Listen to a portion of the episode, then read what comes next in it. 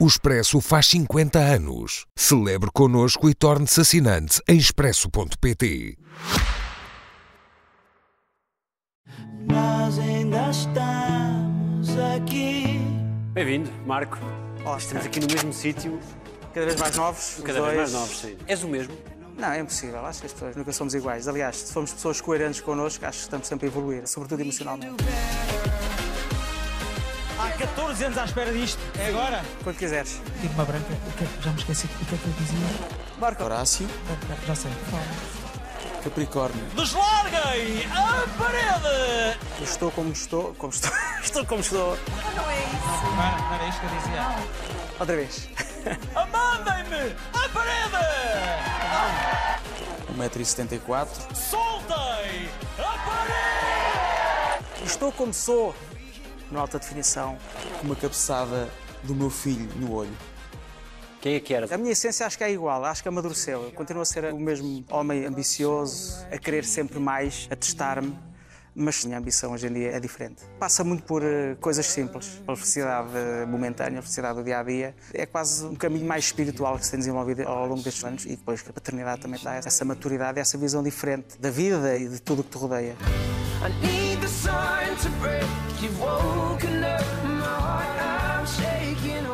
Eu acho que eu tenho uma grande capacidade de não me considerar artista. Aquilo que eu faço não é aquilo que eu sou e, portanto, eu consigo muito bem diferenciar isso. Quando estou a trabalhar e estou em cima de um palco ou estou a fazer televisão, é o espaço onde mais livre me sinto e mais bem me sinto. Mas, a partir do momento em que isso acaba, eu não trago o peso de ser uma figura pública ou das pessoas me conhecerem para casa nem para a minha vida cotidiana. E isso, para mim, é a minha maior vitória. Eu vivo a minha vida como um português perfeitamente normal e só me lembro às vezes que sou conhecido quando as pessoas me abordam na rua ou falam comigo ou quando alguém me lembra isso. Minha mãe, ela morreu um bocado como viveu sempre para os outros e ela decidiu ir embora para não dar trabalho a ninguém. Gosto de silêncio, gosto de ver um bom filme, de ir ao cinema sozinho, gosto de passar tempo com o meu filho. Quando falávamos, tu falavas também do dilema que tinhas entre as tuas fraquezas não influenciarem as forças que tu tinhas. Hoje em dia não, não há espaço para pessoas fracas ou que desistam. Eu acho que fraquezas para mim é uma coisa que se na altura as tinha, a vida fez questão de eu as perder. E hoje em dia, quando olho para mim, para a minha vida, onde cheguei e as coisas que tenho, e o que tive que fazer e o que tive que alterar na minha vida, eu penso assim, eu de facto sou muito forte. Aos 40 anos arrisquei, por exemplo, quando fiz o filme Mal Mal Maria e arrisquei. E posso dizer isto perfeitamente, como é óbvio, eu não recuperei a minha casa, eu hipotequei a minha casa, não recuperei a minha casa. Não só não recuperei a minha casa, como vendi duas casas, as casas que tinha, para poder pagar à equipa toda e para pagar as dívidas que tinha. Pouca gente sabe isto e falo disto agora porque tive períodos muito complicados na minha vida e que hoje em dia estão completamente resolvidos e ultrapassados, mas a minha vida não foi nada fácil e também nunca fiz questão em que as pessoas à minha volta percebessem isso, porque não tenho que perceber isso, foi uma opção minha. Eu decidi fazer o filme, mesmo com o patrocinador que se cortou duas semanas antes, resolvi ter uma equipa de 40 pessoas e não desiludi-las, porque eram pessoas que já estavam a trabalhar há três meses e decidi, em vez de prejudicar a vida a 40 pessoas, vou só prejudicar a mim. E hoje em dia não me arrependo de nada. Se eu pudesse fazer as coisas diferentes, claro que fazia. Tanto que o Rocha, ele também está em calha de fazer um filme, e ele ligou-me aí, e a primeira coisa que ele disse foi: meu amigo, não hipoteques nada teu, nem a tua sogra. Faz o filme, quando tiveres os patrocinadores e o dinheiro na mão. Não ponhas nada que tu levaste a tua vida inteira para construir porque não sabes o retorno. Porque depois é muito difícil, porque basicamente eh, tive começado do zero da minha vida. E é bom quando tu começas do zero e tu começas a perceber que de facto tu tinhas tem muito pouca conta e tu tens mais capacidade de sofrimento e de ultrapassares do que pensavas. E para mim foi um percurso, não foi nada fácil e culminou com o falecimento da minha mãe. Portanto, não, não tem sido um. não foi fácil. Hoje em dia sei perfeitamente que estou mais forte, qualquer coisa, mesmo quando estou a trabalhar, a importância que eu dou às coisas, a importância que as coisas têm que ter. E por alguma maneira estou grato por ter passado por este período da minha vida, porque ensinou-me a olhar para mim e perceber que se tu sobreviveste a isto e conseguiste dar a volta à tua vida, pá, consegues fazer qualquer coisa. E é verdade. E honrado porque pagaste a toda a gente. Sim, sim. Nem dormia eu. Nem dormia. Eu não me importo emprestar, quando empresto é dado, mas eu sentir que estou em dívida financeiramente para alguém é, é muito complicado para mim. Tanto que quando consegui pagar de volta a toda a gente, é incrível, o peso sai de cima e a leveza como tu ficas. E nenhuma das pessoas, atenção, me pediu o dinheiro de volta. Se eu não tivesse pago, não vinham atrás de mim, são pessoas de confiança, que gostam de mim, que sabem quem eu sou, mas eu não conseguia. Porque na minha cabeça eu penso sempre, o dinheiro que me foi emprestado foi ganho por aquela pessoa com trabalho, com suor. Confiou em mim, num sonho que eu tinha, ajudou-me a alimentar esse sonho. As coisas não correram como eu estava à espera, a pessoa não tem culpa. E eu não posso pôr em causa o sonho da vida da outra pessoa por causa do meu. O valor dos encargos em dívida era enorme. Era, era, um era, era, era, era muito grande. De centenas de milhares?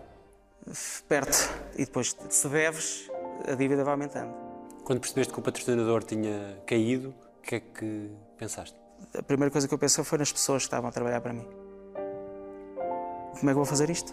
São 40 pessoas, atores já conversados, já contratos fechados, equipa já há três meses a fazer pré-produção, pessoas que se dedicaram a isto e depois demorei 20 minutos a decidir vou hipotecar a minha casa. Não foi fácil, mas pronto.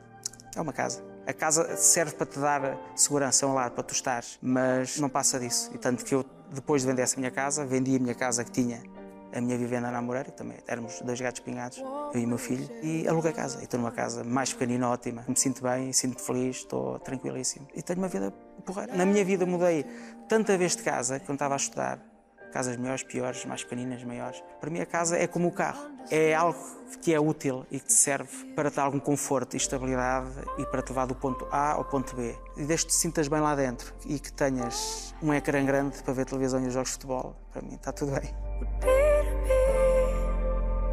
Que momentos foram só teus nesse período? Foram muitos, até porque me afastei de toda a gente. Quando se passa este tipo de momento, por mais que as pessoas queiram estar contigo e querem, e te dizem, anda ter connosco, anda embora, não sei o quê, a tua energia e a tua autoestima está tão em baixo, tu estás tão cinzento, que tu não consegues. E, portanto, isolas-te e escondes-te. Porque eu acho que tu precisas de um período de reflexão e tens que mesmo passar por um momento de estar sozinho e de perceberes, ok, o que é que eu vou fazer à minha vida. Não fazia sentido para mim estar no momento em que estava e sair, e jantar, ir dançar, porque não era isso que o meu espírito me pedia. O meu espírito pedia-me era sossego, silêncio, pensar daqui o que é que eu vou fazer, objetivos, organizar a minha vida, daqui vou para onde, faço isto, faço isto, e daqui a 3, 4 anos estou equilibrado. Para que é que faltou o dinheiro? Faltou para tudo, mas que fala que tinha sempre pessoas à minha volta prontas para me ajudar. Nunca faltou para o meu filho, isso. Zero, népia. Nunca. E nunca vai faltar. Enquanto eu tiver braços para trabalhar. Agora, eh, tive que abdicar de algumas coisas Refeições? também. Sim, sim. Protegias os teus dessa circunstância? Sim. Aliás, o meu filho se calhar vai ter noção disso agora. Porque ele não tinha noção disso. Tens que os proteger de alguma maneira. Há certas coisas que na tua vida mudam, mas o amor que dás ao teu filho, a relação que tu tens do teu filho é maior do que comprares mais um jogo ou mais uma bola. Ele já não dá importância a isso. E isso também é uma vitória que eu consegui. Ou seja, a forma como o meu filho foi criado foi, acima de tudo, perceber que a maior prenda que ele pode ter todos os dias é os pais que têm e que lhe dão tudo em relação a amor e de, de compreensão e de amizade. Portanto, ele nunca sentiu nada. Um miúdo que sai de uma vivenda de três andares para um T2 apartamento podia estranhar, olha, mas porquê é que, olha, não gosto disto, não gosto daquilo, não gosto assim. É aquela lógica, desde que eu esteja contigo, está tudo bem. Sentiste necessidade de lhe explicar alguma coisa? Sim, para ele perceber e até para ele dar eh, importância e dar valor à vida que tem e aos pais que tem. E depois dar valor às pessoas à volta dele que têm menos ainda e que passam muitas dificuldades e que sofrem. E ele tem esse lado social muito presente e muito ativo. Essa tua fase é também coincidente com uma fase com menor trabalho? Eu tive algum trabalho, houve muito trabalho que eu rejeitei por emocionalmente não me sentir capaz de fazer. As pessoas têm que perceber que nós, atores, acima de tudo, somos seres humanos. E aquilo que eu faço é mais do que divertir as outras pessoas. Tu, quando estás num período difícil da tua vida e sais de casa e sobes um palco e durante uma hora e meia tens que divertir os outros, quando tu por dentro estás a chorar e por dentro a tua cabeça está como é que amanhã vou viver, como é que eu vou pagar aquilo, como é que eu não sei o quê. É um conflito que tu vives muito grande. Havia alturas em que eu dizia não dá, mas isso foi mais o primeiro ano. Depois eu também precisava trabalhar e, portanto, o que é que eu fiz? Depois também comecei a treinar mais, comecei mais para o ginásio, comecei a ter outra atitude perante mim, perante a vida. Isso deu-me outra forma de estar outra energia, outra vontade. Como é óbvio, a coisa que eu mais gosto é subir ao palco e fazer rir as pessoas e divertir as pessoas. E depois comecei a encontrar nisso o meu bálsamo e a forma de eu ultrapassar a má fase que estava a passar. As pessoas não têm noção de como me ajudaram quando iam aos espetáculos e enchiam a sala e divertiam-se e riam e batiam palmas e vinham ter comigo e diziam: Olha, gosto muito do seu trabalho. As pessoas não sabem a energia que me foram dando e que me foi alimentando e que me foi mantendo também sempre com vontade de, de ultrapassar e de, e de vencer um período menos bom da minha vida. Recuamos a 2009, estás no auge do Salve-se Quem Puder, Uhum. programa sensação desse ano. Sim. A vida tem essa dicotomia entre uma coisa que é estás em horário nobre e passado um tempo não estás e é outra coisa. Eu, quando fiz o Salve-se Quem Puder, se não tivesse sido um êxito de audiências e de, de popularidade, eu tinha feito da mesma maneira. Eu já aprendi que eu, emocionalmente, não posso depender do sucesso ou do não sucesso daquilo que faço.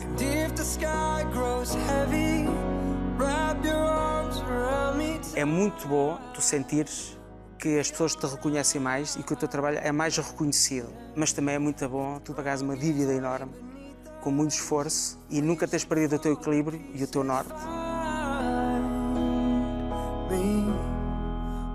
E tu conseguires cumprir a tua palavra, os teus princípios, mesmo quando nestas alturas a tentação é maior ainda, porque tu precisas e tu queres e tu tens hipótese de, e tu manteste fiel e pensares, pá, não, vou abdicar disto, disto, disto, mas não vou fazer isto.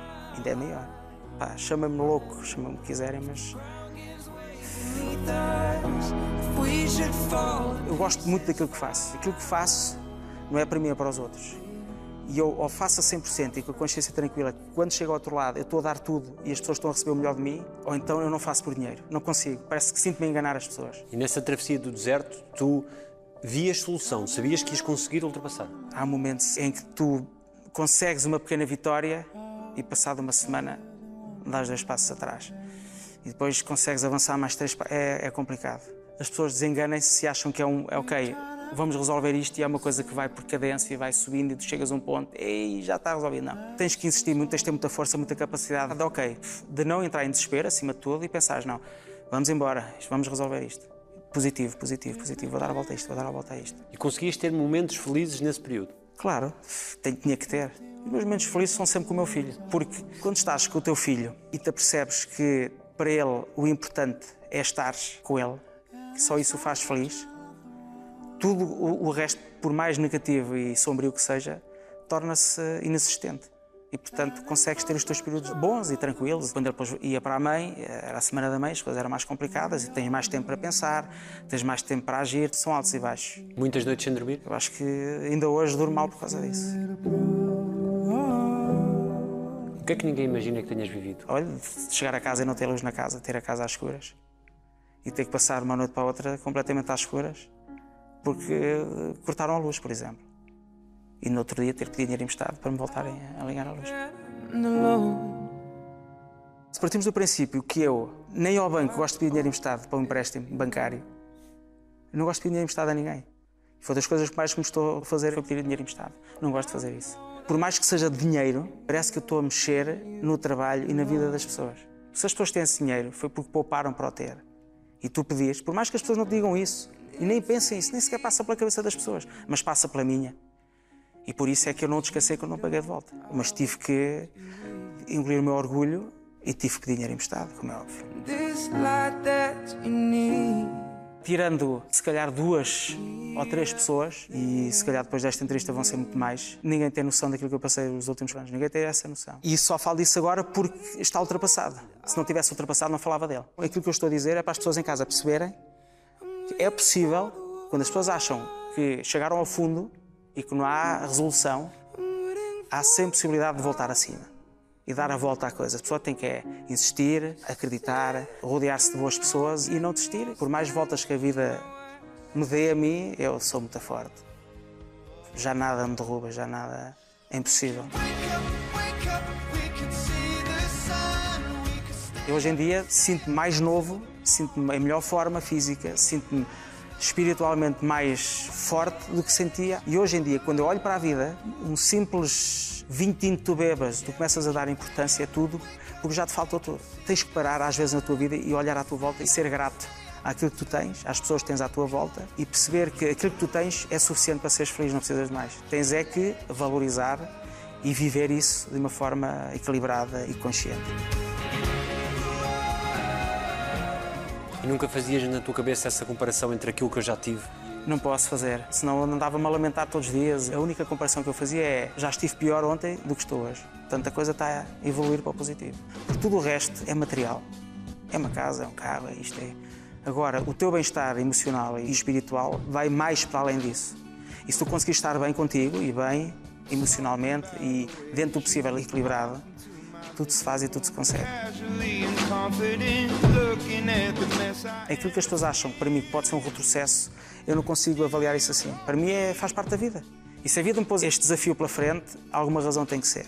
Portanto, eu tenho que é resolvê-lo. Como já resolvi tantos, tantos na minha vida. Eu, quando fiz a Pensão Estrela, tinha 19 anos, eu estive quase um ano sem trabalhar e achava já que como artista não valia nada, que nunca mais vou ter trabalho. Eu, para chegar onde cheguei hoje em dia e ser a pessoa que sou, é porque tudo o que eu passei, de bom e de mau, eh, me transforma nesta pessoa. Até podia estar financeiramente espetacular, mas se eu não tivesse arriscado aos 40 a fazer o filme, se calhar hoje estava aqui a dizer: pá, ficou aquilo por fazer. Já não ficou por fazer, está feito. Pronto, siga. Agora estou de braços abertos para aquilo que, que me esperar, para aquilo que for meu, para aquilo que me estiver designado a ser. Estou aqui como ao aço. Forma como ela olhou para mim. Nessa altura ela, ela despediu-se. Gosto de sushi, ver futebol, gosto de gelado de caramelo com sal, gosto de cozinhar, gosto de uma boa sardinhada em casa da Graciosa com o Gonzaga, gosto dos meus filhos. Dia 19 de julho de 2006 continua a ser o expoente máximo dessa vida? Continua. Os filhos têm este dom também de dar muita força, sem se aperceberem, e ele nisso é incrível. E é engraçado quando me perguntam, ah, mas o que é que ele vai ser, o que é que tu queres que ele seja? Aquilo que eu respondo é, o mundo já está cheio de médicos e doutores e advogados. Quero que o meu filho seja uma boa pessoa. O mundo precisa é de boas pessoas. Desde que ele seja boa pessoa e que à volta dele trate bem as pessoas e que se preocupe e que seja feliz, para mim é mais importante. Pode ser o que ele quiser. Como é que é a relação com ele hoje em dia? Ainda de palhaçada? Sim, sim, temos os nossos momentos de muita macacada e ele pronto, já está naquela fase de YouTube, ir ver vídeos e mostrar-me vídeos e de mostrar coisas divertidas, mas ainda temos os nossos momentos de, de cócegas e de luta e das nossas brincadeiras e ele tem um sentido de humor muito, muito apurado, tem imensa piada. Temos uma cumplicidade muito grande, muito grande os dois, mesmo. O que é que é ser pai? Ser pai é ser tudo.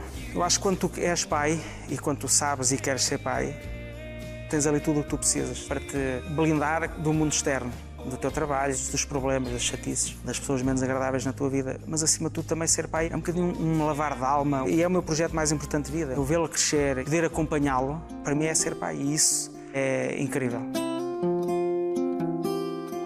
Digo-lhe, olha, já sei que não queres saber do teu pai, vais sair com os teus amigos, com a tua namorada, eu percebo isso, eu estou preparado para ir. Ele diz, não, não digas isso, fica chateado comigo, isso não vai acontecer, e vou estar sempre contigo, e vou não sei o quê, e vais comigo, e não sei o quê. Eu digo, ó filho, pá, agradeço, mas não vai acontecer isso, não vai. O teu pai vai ser o cota, e com todo o orgulho, e agora prepara-te, porque eu depois vou-te envergonhar à frente dos teus amigos, estás na discoteca, eu vou lá dançar à frente e vou-te envergonhar da pior maneira possível, portanto prepara-te. Eu já tive a tua idade, eu sei perfeitamente como é que é o processo. Agora, a única coisa que quero que tu saibas é que comigo podes contar sempre, para tudo. Eu nunca te vou nem mentir, nem nunca te vou ah, fazer com que te falta alguma coisa, e vais ter sempre aqui alguém para te apoiar em tudo e para te ajudar e, e- e para te puxar as orelhas se for preciso. É impossível tu desiludir-me. Portanto, aconteça o que acontecer na vida, fala comigo. Esta cumplicidade que eu tenho com ele agora, hoje em dia, que nós falamos de tudo, que tenha sempre para a vida toda e que ele veja em mim um pai, um confidente e um amigo. Os momentos em conjunto são sempre aqueles que mais alegria te dão? São o motor da tua vida? Sim, porque são sempre diferentes, nunca tens momentos iguais. E à medida que eles vão crescendo e tu vais acompanhando esse crescimento, vão-te sempre surpreendendo. O amor de um pai para um filho ou da mãe para um filho, não há hipótese. Não há nada que se possa comparar a esse tipo de amor. E quando tu alimentas e nutres esse amor, quando tu te dedicas a esse amor e o conservas, é muito difícil alguém atingir-te.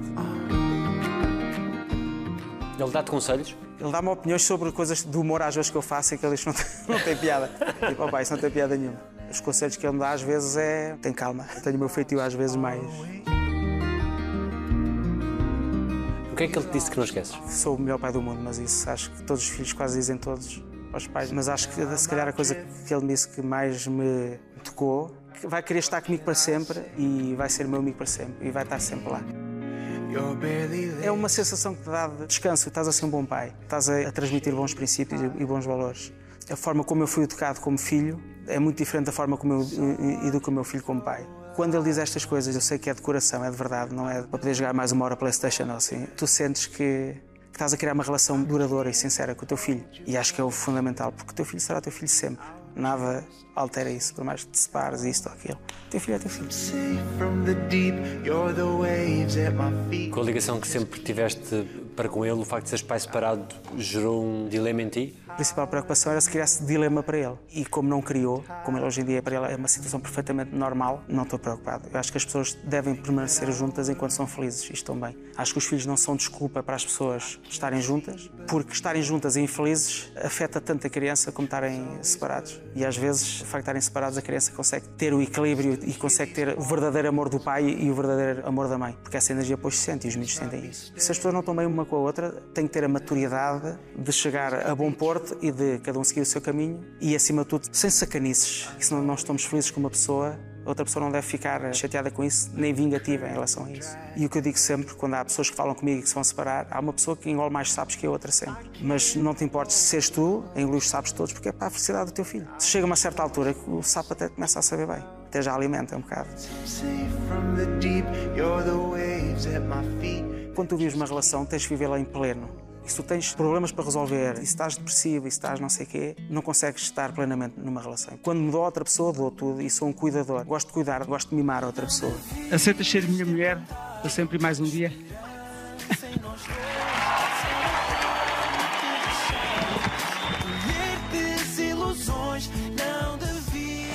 O que eu mais aprecio numa mulher é mãos, olhar e rabo.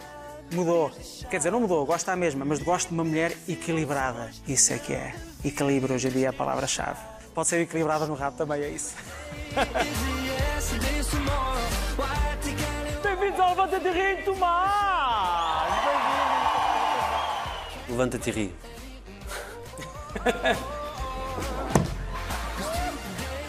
Eu se tivesse pescoço, chegava lá. Foi uma aposta importante da SIC e quando eu olho para trás e penso nas salas que enchíamos, o horário que era, que era muito tarde, sempre, sempre cheios, as multidões que nós mexíamos, foi uma loucura. Foram bons anos de televisão e bons anos pessoais, que eu cresci muito também como ator e como pessoa. Estão preparados para se divertir, ai? Querem muita galhofa? Isso já passa, já passa. Foi um programa que na altura foi muito irreverente e abanou um bocadinho a sociedade. E hoje em dia o stand-up é uma coisa perfeitamente enraizada, já é uma coisa muito usual ver-se em- em Lisboa, no Porto, num bar, num sítio qualquer. Eu adoro fazer nudismo, mas sou sempre expulso dos autocarros. Ainda te falam do Agente Simões e do Rochinol. Fala do Agente Simões, do Paulo Sensações, do Boris o Mágico, mas o Agente Simões era sempre aquele personagem e é o personagem que as pessoas mais gostam. E que sempre que faço, às vezes, quando tenho a oportunidade de fazer, as pessoas de facto deliram com um personagem que é extremamente parvo. Eu sou o antigo Agente Simões. Agora estou aqui à paisana. Nunca mais vi o Rochinol Faduns. E uma vez fiz-lhe uma entrevista muito bonita. Foi? Foi muito Conseguiste entrevistá-lo e foi, muito é difícil entrevistar. Boa tarde, Rochinol. Boa tarde, senhor e Samuel de Oliveira. Prazer estar aqui consigo. Sabes se ele mantém aquele hábito que ele confessou na entrevista de acordar de manhã, tomar o seu banhinho, Pumba cama. Pumba cama. Gosto de acordar de manhã e voltar-me a deitar. Que diz que é uma pessoa que se levanta cedo e tipo às 6 da manhã acorda e tal, lava os dentes, pumba cama. Já sonhaste enquanto Rochinol? Acho que não. O caso é engraçado isso. Qualquer dia vou vestir-me à Rochinol e vou-me deitar assim. Pode ser que a coisa. Pode ser interessante. Gosto de me vestir bem, gosto da minha indumentária, gosto de cantar sempre sem cuecas, porque acho que é assim que o fadista deve cantar, porque assim liberta a alma fadista, o animal que há dentro de mim. Fica mais solto, fica uma coisa mais. Corres atrás de quê, hoje em dia? Eu acho que é mais tranquilidade, é mais paz comigo próprio, porque eu- eu sou uma pessoa que, que sou muito crítico comigo próprio. Que defeitos é que os outros te apontam? Tem muito a ver com esta parte que eu me isolo muito. a maior parte dos meus amigos. Aproveito agora para saudá-los a todos e pedir desculpa que durante muitos anos há amigos meus que se calhar nem sequer sabem como é que eu estou fisicamente, nem sabem que eu tenho uma tatuagem, não sabem nada. Ou seja, há muita coisa que não é na minha vida que não me vem há muito ainda. Fizeste uma tatuagem? Fiz, fiz. Aliás, são duas. Isto é o nome da minha mãe em japonês, que eu fiz com a minha irmã, um mês depois da minha mãe falecer. E esta é o Dom Quixote. É uma imagem que eu tenho, eu tenho eh, 15 quadros do Dom Quixote em casa, que fui juntando ao longo da minha vida. Porque, de facto, é uma história, é uma personagem que tem muito a ver comigo. Eu também acho que às vezes sonho e luto contra coisas impossíveis de alcançar e tenho sempre aquela esperança, não, isto é real, isto vai acontecer, isto, isto existe, eu consigo chegar lá. Eu acho que o impossível é aquilo que tu crias na tua mente. E há pessoas que criam o impossível para ir atrás dele e para o conseguir alcançar. E eu às vezes tenho essa tendência. Se não o alcançar, pelo menos vou conseguir vê-lo. É o meu lado muito onírico e do Dom Quixote. O que é que devias ter feito e não fizeste? Eu acho que nunca deixei nada por fazer. Aliás, o saudoso António Feio dizia isso: nunca deixa nada por dizer nem nada por fazer. O meu lema de vida é esse. Tudo o que eu tenho para dizer às pessoas, digo na altura certa. À tua mãe disseste tudo. À minha mãe, sim. Foram, foram meses muito complicados.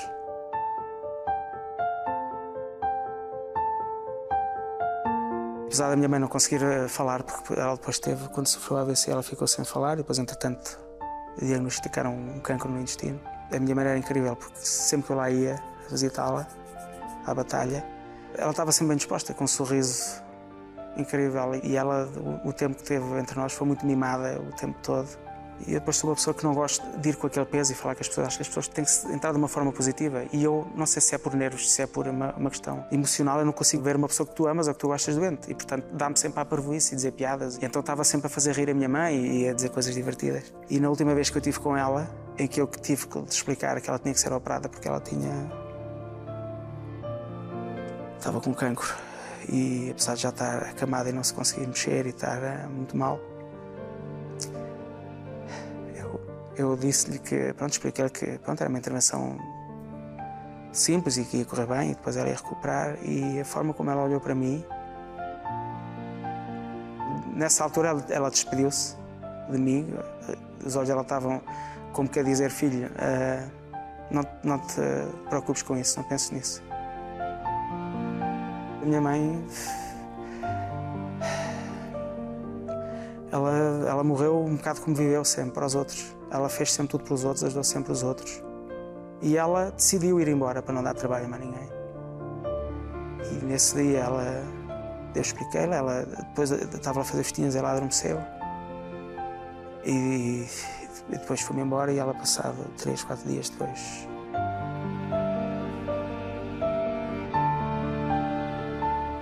E há uma parte do coração que se apaga para sempre, não há hipótese. Há uma luz que se apaga, teu coração nunca mais fica igual. O coração já não faz isto, já, já tem, a forma já é outra. Por mais racional que tu sejas e tu percebas que é, de facto é o ciclo da vida, é uma parte que se vai embora e que te faz falta e que não vais ver mais, nem ouvir mais. E é duro. Tu percebeste no olhar dela que ela sabia em que situação estava? Sim, e, e- e que ela tinha decidido largar e, e entregar-se. Foi uma decisão dela, tanto que ela nunca chegou a ser operada e ela decidiu que não, não queria passar por mais sofrimento ou, ou pelo possível sofrimento futuro, nem ver-nos a sofrer mais. E ela viveu a vida dela sempre para os filhos e para o marido e para, para ajudar os outros. E, Como tu. Pois, sim, eu acho que tenho isso dela, que eu acho que é maravilhoso. Traz muitos momentos de angústia, mas eu acho que não faz sentido. Tu estás a viver e teres a tua vida e não te preocupares com as pessoas à tua volta e não ajudares e não tentares fazer os outros felizes e seres prestável. Se essa parte humana desaparece, ficamos com o quê?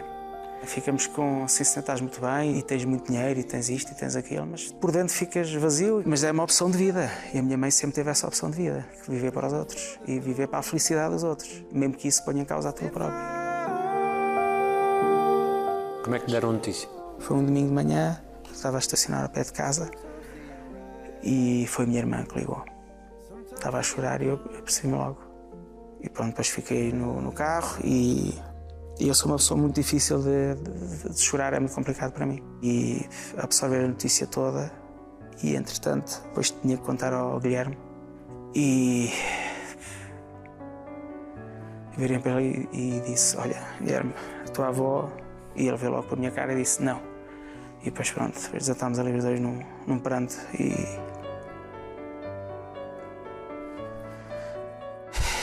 E pronto, é. É o ciclo da vida. Quando vim morar e estudar para cá e trabalhar, eu não tive tantas vezes com ela como eu gostaria. A minha mãe presente esteve sempre comigo e falávamos quase todos os dias ao telefone e pronto, é isso é uma coisa que mudou. Por mais que eu sinta que ela fisicamente não está, ela continua presente na minha vida. Eu olho para o Guilherme e vejo muita coisa da minha mãe no, no- no meu filho. O amor dela está cá. Está cá, sim. E é agir porque ela era uma pessoa muito crédula e tinha os santinhos dela e as velas dela e acendia e tirava uma olhada. E hoje em dia, em minha casa, tenho um cantinho para ela com as velas e à quarta-feira acendo a vela branca, a fotografia dela, falo com ela. Portanto, eu não consigo sentir que a minha mãe desapareceu completamente. A coisa que mais me impressionou na altura do funeral dela e no velório é que toda a gente vinha falar comigo sobre a minha mãe, tinha uma história bonita sobre ela e como ela ajudou essa pessoa e como ela, às vezes mesmo não podendo, ajudou. Para mim era surpresa, eu sabia a mãe que tinha. Este legado humano que é importante tu deixares. Para mim não é daqui a a 20 anos, olha, fiz isto e fizeste aquela série, não sei o quê. É saber como é que eu cheguei às pessoas, como é que eu mudei de alguma forma emocionalmente a vida das pessoas. E isso tu podes fazer sem estar na televisão. Podes fazer todos os dias. Ficavas mais constrangido quando trabalhavas e sabias que ela estava a ver, quando estavas a fazer piadas ou não? A minha mãe é a típica mãe que era tudo espetacular. Tudo o que eu fizia era sempre muito bom. é a giro que ela nos últimos anos começou a pintar e começou a ir à piscina e começou a usar computador e já tinha Facebook e já tinha as amigas no Facebook e pintava quadros. Ela pintou já quando estava hospitalizada e estava com o lado esquerdo que não conseguia mexer. E ela pintava com, com os dedos e com as mãos. E tenho dois quadros dela que são fantásticos, são os que eu mais gosto. E acho que disse-lhe tudo o que tinha a dizer. Por isso é que eu também tenho sempre aquela necessidade de dizer ao meu filho todos os dias que o amo. E tive essa necessidade também de dizer à minha mãe que a amava muito e ia correr tudo bem e que estava cá e que acho que é importante. É muito bom chegar ao pé deles e dizer: Olha, amo-te, obrigado. É importante eles sentirem isso e ouvirem isso. E eu, como pai, sei isso. É uma simples palavra, mas que muda o teu universo completamente. Não sabíamos o dia da manhã. Portanto, cada vez que eu lá ia, claro, com esperança, as coisas iam melhorar, mas eu tinha que sair lá e ela tinha que estar de coração cheio. Como eu também tinha que estar de coração cheio. Gosto de banhos de imersão. Gosto de banhos de imersão. Não gosto de acordar tarde. Gosto de envelhecer, de ir ao ginásio. Gosto de sair do ginásio completamente com os bofos de fora e a falar mal da vida, mas satisfeito com o meu esforço. Qual foi o último bom conselho que te deram? Foi mais uma coisa que eu li e por acaso estou com essa frase há uma semana na cabeça que é integridade é aquilo que tu fazes pelos outros quando ninguém está a ver. Esta frase tem muito a ver comigo, porque eu nem consegui ajudar muita gente. Em detrimento de mim às vezes. E o pior conselho que te deram? Quando a mãe do Guilherme dizia, ah, eu não quero ter filhos, eu não quero ter filhos. E eu forcei a coisa e valeu a pena. valeu a pena. Gosto de caminhadas, gosto de risos sinceros, sinceridade. Gosto quando me pedem para soltar a parede. E soltei a parede! Ao Rocha pedem para soltar a franga, a mim pedem para soltar a parede. gosto do Rocha. Aliás, adoro o Rocha, adoro o Rocha. Tu dizias que não acreditavas em Deus, isso mudou? Acho que basta olhar o mundo à nossa volta. Eu acho que Deus é, costuma-se dizer, é um senhorio ausente, não é? Eu acho que ele desistiu um bocadinho da humanidade. Acho que as pessoas estão cada vez mais egoístas, cada vez mais voltadas para si. Quando há algum acontecimento trágico, fala-se disso. As pessoas lamentam-se disso, mas quando as coisas param ou acabam, as pessoas não continuam com essa vontade de mudar, de ajudar. Se olharmos à nossa volta, há muita gente que precisa de ajuda, há muita gente que passa mal, há muita gente que sofre. As pessoas deixam-se levar porque é mediático, hoje em dia, até pelas desgraças que há. Isso, por um lado, entristece-me. Por outro lado, acho que, por exemplo, as redes sociais vieram trazer uma ferramenta importante para nós, artistas e para as pessoas normais, que é nós podemos divulgar as nossas opiniões, podemos ajudar outros através das nossas opiniões. E acho que hoje em dia opina-se demais sobre tudo. É muito fácil dizer aquilo que se quer sem pensar se está-se a magoar outra pessoa, sem ouvir outra pessoa, sem Já foste vítima disso? já fui vítima disso. De repente, tu começas a ser ofendido, as pessoas começam a chamar nomes, começam a prejudicar outras pessoas, tu começas a pensar, não é isto que eu quero para a minha vida. Cada vez mais o mundo é virtual. Hoje conheces uma pessoa, quando vais falar com ela a primeira vez, já tiveste acesso a toda a informação dela. Basta ir ao Facebook, sabes os amigos que ela tem, o signo que ela é, o que é que ela gosta, o que é que ela não gosta de fazer. Perde-se a magia toda. Não há magia de quereres conhecer, de perceber. Tu já vais ter com a pessoa com uma ideia pré-definida daquilo que a pessoa é. E as pessoas são sempre mais do que aquilo que aparentam ser. Por isso é que eu acho que, às vezes, mais do que as pessoas perderem tempo em opinar, deviam perder tempo de sair de casa, que às vezes está um dia tão lindo, e falar com a pessoa.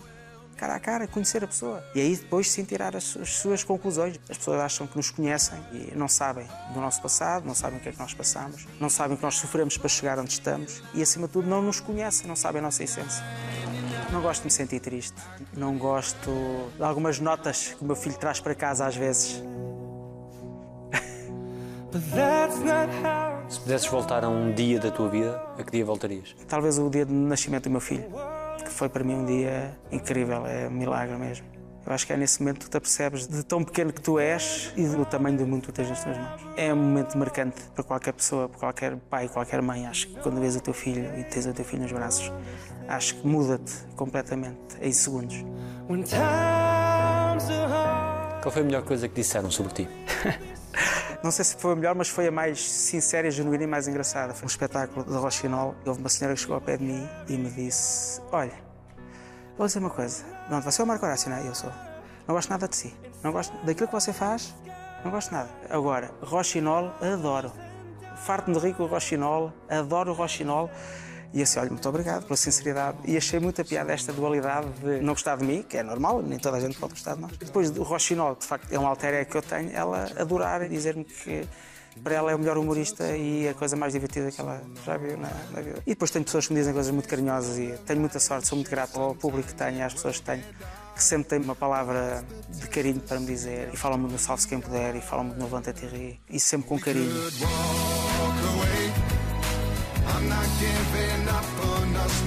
Alguém te deve um pedido de desculpas?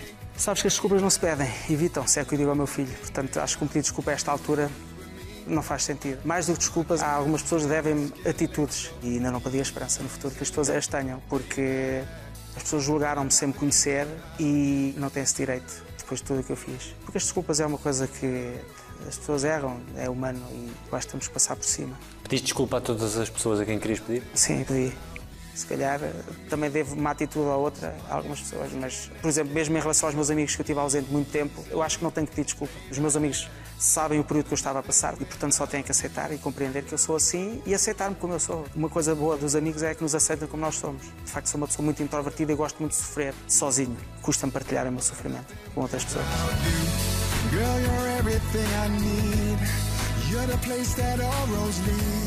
Daqui a anos, como é que achas que estará a vida nessa altura? Se eu tiver com esta lucidez que estou hoje, ótimo.